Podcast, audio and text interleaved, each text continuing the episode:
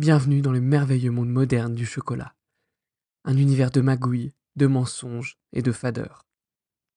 Vous écoutez Vivre d'art, un podcast d'art de vivre qui veut réconcilier la société moderne avec l'excellence et la rigueur, dans le respect des professions et de la terre. À l'origine, le cacao était un produit d'exception provenant du continent américain et prisé pour son goût au même titre que le café ou le thé. Celui-ci a peu à peu donné naissance au chocolat à travers diverses innovations technologiques. Le cacao à l'origine était bu avec de l'eau, mais lors de son importation en Europe, celui-ci a peu à peu été modifié avec du lait, du sucre et de la vanille, qui remplaçait le piment afin de mieux s'accommoder à nos goûts européens. Il est important de noter que le cacao que nous achetons aujourd'hui n'a plus rien à voir avec cela.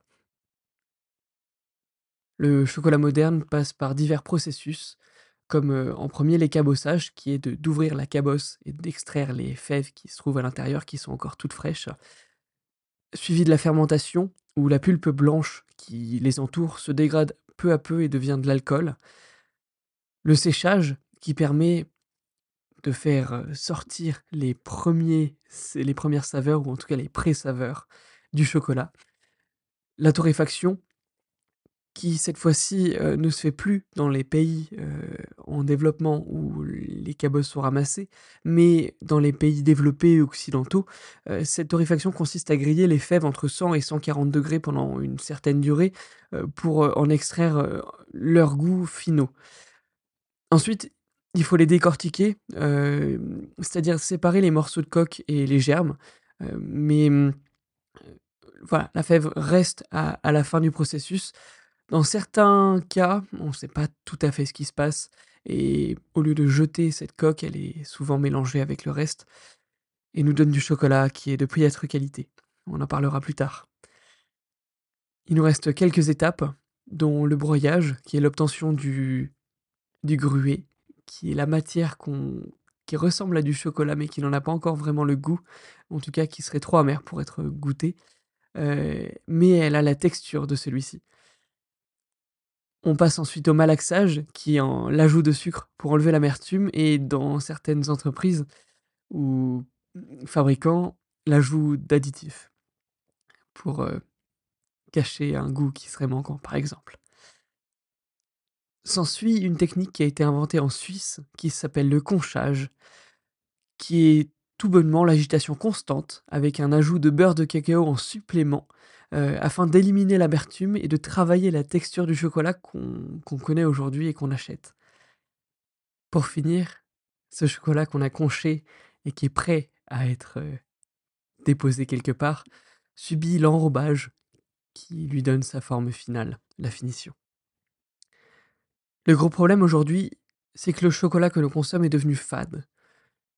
Alors essayons de comprendre quelques raisons à cela. Les grands producteurs de chocolat peuvent se compter sur les dix doigts d'une main. Ils ont tout intérêt à ce que la production soit élevée et le prix réduit au maximum. C'est pour cela que depuis des décennies, ils ne payent pas assez leurs producteurs pour que ceux-ci puissent laisser pousser les fèves de cacao comme il se devrait.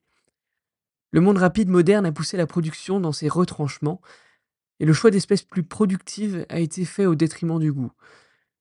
Nous ne laissons plus le temps aux arbres de grandir et ceux-ci sont plantés après des déforestations massives au glyphosate. Mais oui, à l'origine, les cacaotiers étaient surtout présents sur le continent américain, c'est-à-dire la République dominicaine, l'Équateur et le Pérou. Il est devenu beaucoup plus rentable de planter en Afrique où la main-d'œuvre était peu chère ou gratuite. les gouvernements sont corrompus, donc il n'a pas été problématique de raser des forêts entières protégées et d'exploiter la main-d'œuvre mineure.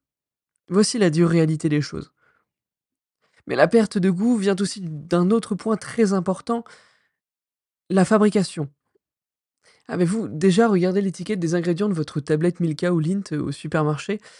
Il n'est pas rare de constater que la teneur en pâte de cacao est faible et qu'une grande partie de ce que vous consommez est constituée de beurre de cacao, moins cher et d'arômes pour compenser la perte de goût des fèves qui n'en ont plus. Et oui, en étant tout à fait opaque sur l'origine des produits, et en faisant le strict minimum concernant le bien-être humain et celui de notre planète, et en maximisant la production, ce que vous n'achetez n'est plus du chocolat, mais une bidouille des grands industriels. Maintenant, que faisons-nous? Parce que vous avez le pouvoir, et il ne faut pas se laisser abattre. Alors certains acteurs essaient de reprendre les choses en main et on va voir comment est-ce qu'on peut vérifier ça.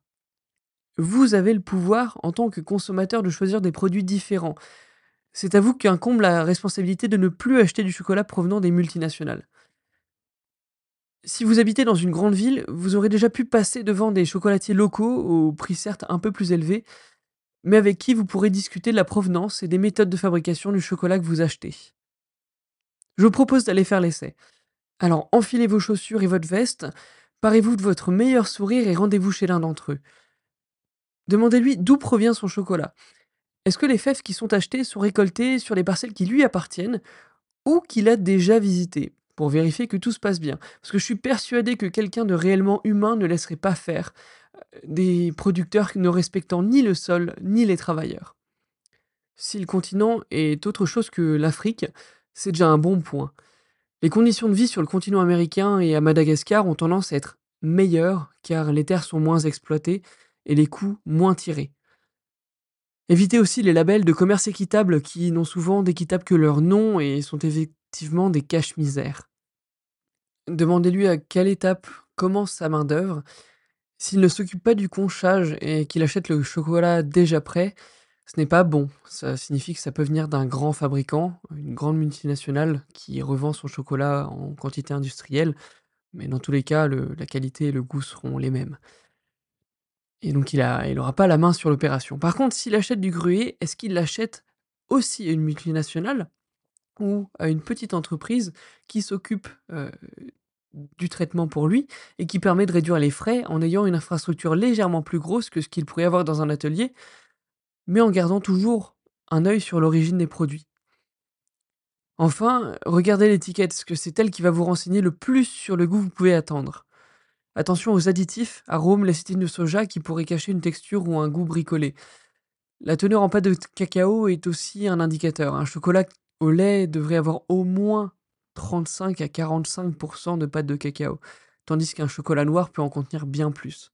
Faites attention que ce ne soit pas remplacé par une grosse quantité de beurre de cacao, beaucoup moins noble, mais beaucoup moins cher pour le fabricant. Je peux vous recommander quelques maisons à Lyon, étant donné que j'y ai vécu quelque temps. Heu, le premier était un conseil de ma voisine et de la personne qui m'hébergeait, Florent Thévenon, heu, dans Lyon 6, qui est une très petite structure, qui est très humain et qui fait tout maison dans son atelier. Vous pouvez lui demander, heu, de l'aide et des informations sur tout ce qu'il prépare et tout ce qu'il produit, il vous en donnera sans aucun problème. Ensuite, la maison Sève, qui est devenue assez présente sur les réseaux sociaux, heu, sur TikTok, notamment en montrant, heu, ses procédés respectueux des valeurs du siècle dernier et heu, ayant une maîtrise sur l'origine de leurs fèves. Il me semble qu'ils ont des parcelles, qui leur appartiennent. Enfin, Bernachon, qui propose un très bon rapport qualité-prix avec une image luxueuse, un poids généreux, 150 grammes en général par tablette, et un bon goût, même si elle manque de transparence sur certains aspects et leur site ne donne pas toutes les origines. Étant encore nouveau à Paris, il me tarde de découvrir ce que les chocolatiers d'ici ont à proposer. En faisant quelques recherches aujourd'hui, je suis tombé sur le chocolat Alain Ducasse, qui propose des variantes de ses produits en version non conchée, donc ayant un plus grand contrôle sur le gruet et son origine, et ayant un goût plus brut. Je suis assez intrigué de tester. Finalement, je vais aussi mettre à l'honneur un chocolatier de l'Isère qui exporte nationalement des tablettes et divers produits chocolatés de Voiron en Isère, au design somptueux, au prix raisonnable et aux qualités nombreuses. Je suis fier de voir cette marque historique porte-étendard de la production française des milieux ruraux. Alors cette marque, elle s'appelle Bona, B-O-2-N-A-T. Vous pourrez trouver ces chocolats en vente dans leurs boutiques parisiennes ou dans les grandes épiceries de Paris et j'imagine à d'autres endroits en France. PS, Postscriptum, j'ai testé les chocolats Bona dont je vous ai parlé juste avant. J'ai pu en acheter à la grande épicerie de Paris, Passy, mais je pense que vous pourrez en trouver dans leurs magasins à Paris aussi et dans les grandes villes de France. Et je dois vous dire que j'ai été sacrément étonné. Sacrément étonné d'une qualité phénoménale, d'une contenance en chocolat démesurée et d'un goût vraiment exceptionnel. Les prix sont certes peu donnés, allant de 5,30 € à 8 ou 9 euros, mais je pense que le travail des hommes et le goût n'a pas le prix qu'on lui donne aujourd'hui pour un chocolat Milka ou d'entrée de gamme. J'ai aussi eu le déplaisir de me rendre compte qu'un fabricant dont j'appréciais beaucoup le design et les produits est en fait un fabricant qui n'a sûrement pas beaucoup de scrupules et qui doit exploiter les producteurs comme tous les autres euh, grands fabricants de chocolat. Ce fabricant, c'est Venchi. Ils ont une boutique à Paris et je pense honnêtement, même si j'ai été très bien reçu et que l'expérience a été vraiment bonne, même le chocolat a été très bon parce que c'était un mélange de différents chocolats qui n'en étaient pas vraiment. Même si tout ça m'a beaucoup fait de plaisir au palais, je ne peux me réduire à acheter ce genre de chocolat qui va faire du mal à la planète et aux producteurs qui sont à l'origine de tout ça. Et enfin, pour terminer, gare aux chocolats que vous pouvez trouver dans les magasins bio qui ont des labels Fairtrade, donc commerce équitable, qui ont souvent aussi très peu de scrupules. Au risque de me répéter, les labels ne sont pas un gage de qualité, les vérifications sont très faibles, et de toute manière, il n'est pas possible de contrôler une aussi grande quantité de chocolat. Il faut privilégier les approches locales avec un vrai contact des producteurs et surtout, surtout se fournir dans des pays qui ne financent pas ou qui ne sont pas exploités comme l'Afrique. Gardez en tête qu'une indication de production non indiquée sur le produit est en général de mauvais augure. Vous êtes maintenant maître de ce que vous désirez acheter et il ne restera qu'à vous de choisir des produits de qualité.